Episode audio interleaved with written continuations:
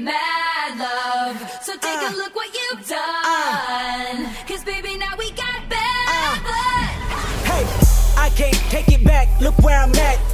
We was OG like DOC, remember that. Remember that. My TOC was quite OD, ID my facts. ID my- Now POV of you and me, similar Iraq. I don't hate you, but I hate to. Hello, everybody. Welcome aboard American English Express. I'm your host Oliver. 各位好，欢迎搭乘美语早班车。 Love don't hear no more, no, I don't fear no more. But I get respect ain't quite sincere no more. Ah! Now you're listening to Bad Blood from Taylor Swift.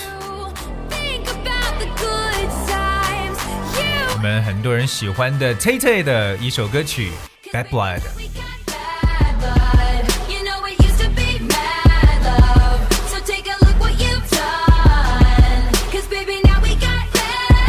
Well, the song is very dynamic and uh, it's really a perfect dance song. 我觉得也是非常完美的一首这个舞曲了。OK，非常适合跳舞的一首歌曲《Bad Blood》。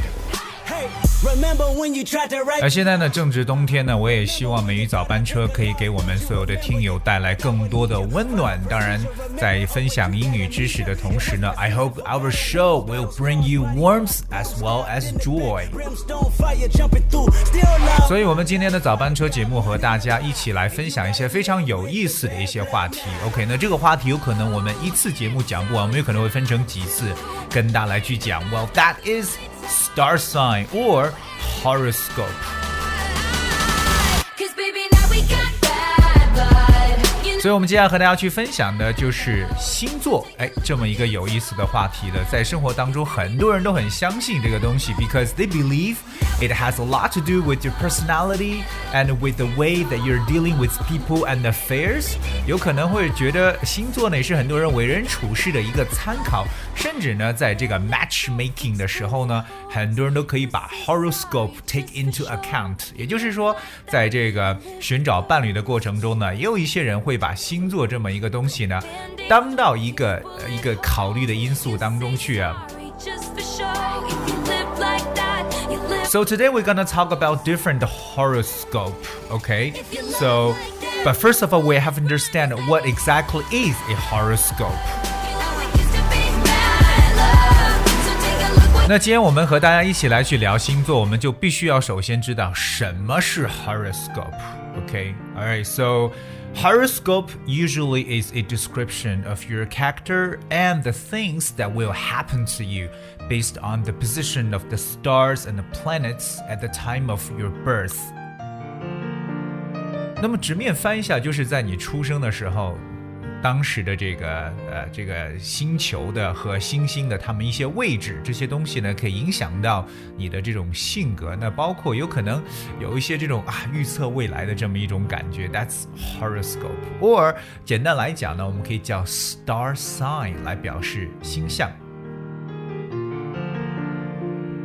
那我在这里想问一下各位，What is your star sign？你是哪个星座的呢？那你是否觉得星座这个东西准呢？或者说你有没有觉得星座还蛮好玩的？所以，我们今天的节目先跟大家首先来看几个星座。当然，我们从这个月份来开始，我想从最开始一月份和大家来讲。So starting from January twenty first to February nineteenth。那么这个星座呢，在一月二十一号到二月十九号之间所出生的人呢，是属于 Aquarius 这个星座的。So Aquarius。A Q U A R I U S，它表示为水瓶座 Aquarius。所以，我们是属于水瓶座的听友，一定要哎耳朵竖起来要听了。So ruled by shocking Uranus, Aquarius is very much Optimus, uh, the planet that inspires it. This sign has astonishing intellectual and communication skill. 说白了，其实这个水瓶座呢，因为它是受天王星控制的，所以它本身呢就是天王星的一个缩影。那么水瓶座的人其实有具有着非常惊人的智慧和沟通能力。那所以我觉得水瓶座的人听到这里应该会很开心的，because they have astonishing intellectual and communication skills。OK，当然也需要知道一点，就是 Aquarius has a lot of adaptability, but you may try many new things, but end up mastering none。有一点要记清楚，就是水瓶座有非常好的适应能力，你有可能会尝试很多新鲜的事物，可是最后呢，却一事无成。当然，这个东西只作为参考的，大家不用特别的去介意哈。啊、我们来看一下这里边所说的和水瓶座相关的一些语言知识。其实说到水瓶座这个词 Aquarius，它本身是来源于水这个词叫 Aqua A Q U A 这个前缀，它是水的意思 aqua。我们刚刚有提到说水瓶座有 astonishing intellectual and communication skill。我们所说这个 communication skill 就表示这个 interpersonal skills，表示人与人之间的一个沟通能力。所以我觉得水瓶座的人呢，非常适合做 PR，就是 public relation 公共关系这么一个工作。那当然有一个，我觉得水瓶座可以拿来去炫耀的东西，就是他们的 adaptability。adaptability，呃，表示为适应力，它的形容词叫做 adaptable，a d a p t a b l e，adaptable。So the word adaptable means being able to change in order to be successful in new and different situations，就表示有适应力的，或者说适应力很强的一层意思，我们叫做 adaptable。OK， 而 for example，呃、uh,，the catfish is adaptable to a wider range of water conditions，表示鲶鱼呢，哎，能够适应很多种的水的环境。So adaptability, I think, is one shining point for Aquarius。适应力呢，就是水瓶座一个闪耀点。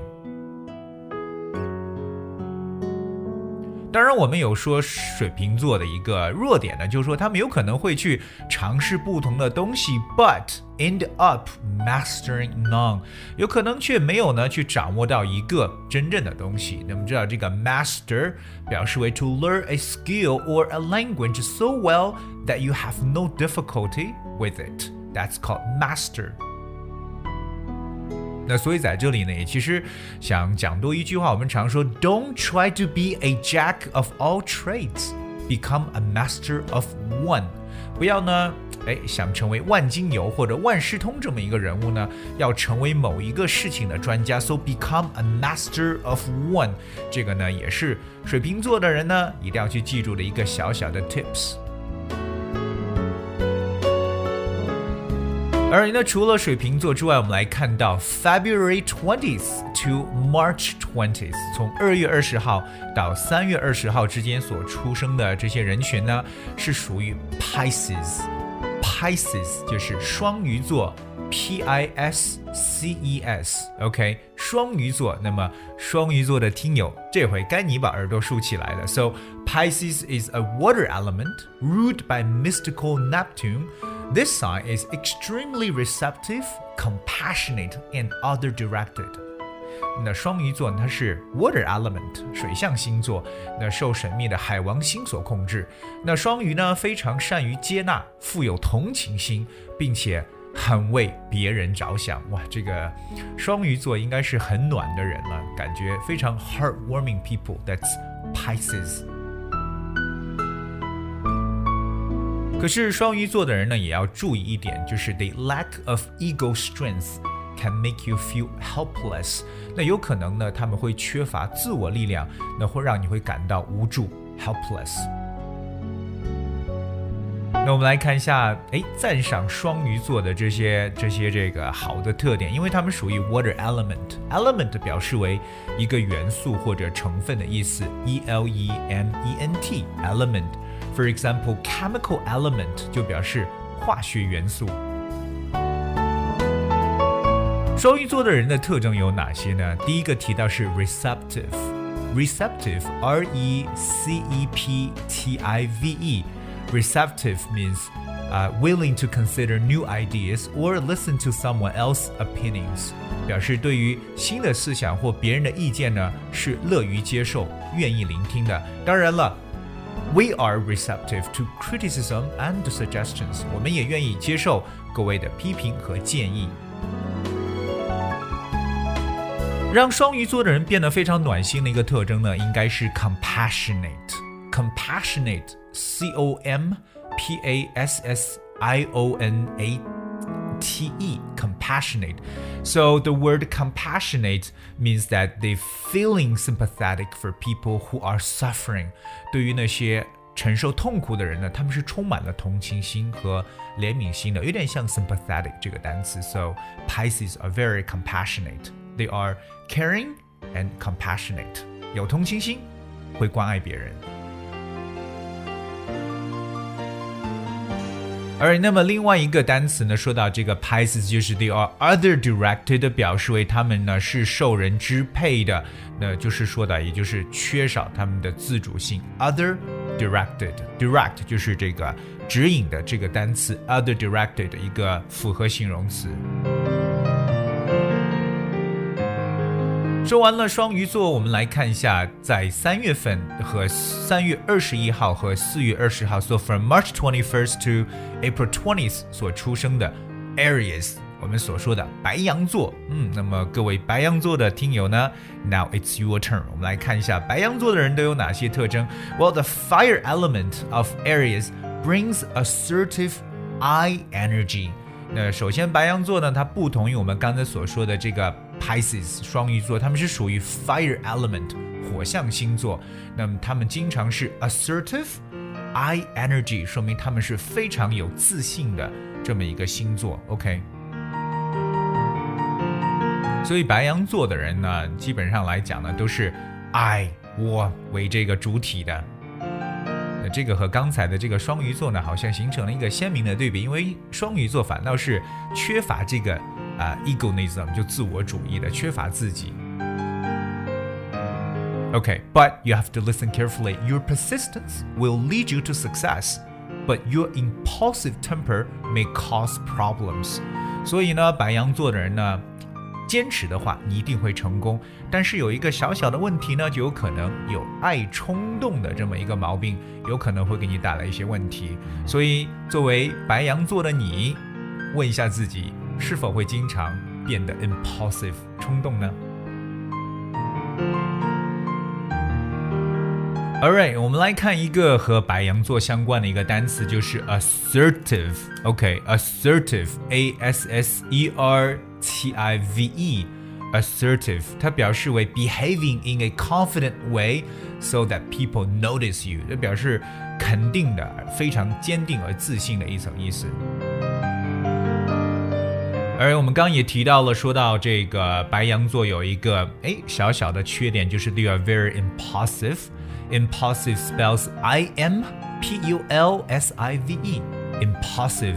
So impulsive means someone who is um, if we say someone is impulsive, it means that they often do things without considering the possible dangers or problems first，就是比较有点欠考虑的，非常冲动的感觉。 而我们今天的节目和大家来分享了十二星座当中的从一月份开始的前三个星座，分别是，呃，第一个所讲的 Aquarius 水瓶座，而呢后面有提到了第二个就是嗯 Pisces 双鱼座，以及第三个在三月二十一号到四月二十号之间所出生的 Aries 白羊座。OK，那希望这三个星座的同学呢听到之后呢，不妨呢好好的再去看一下与你相关的这些特征。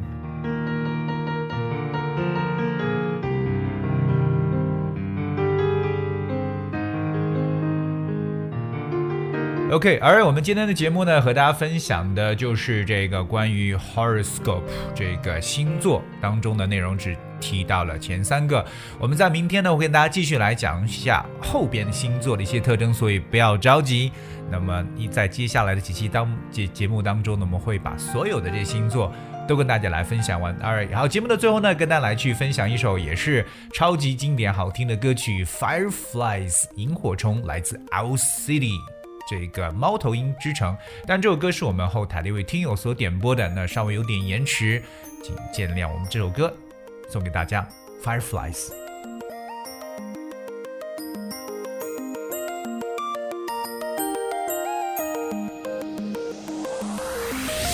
You would not believe your eyes if 10 million fires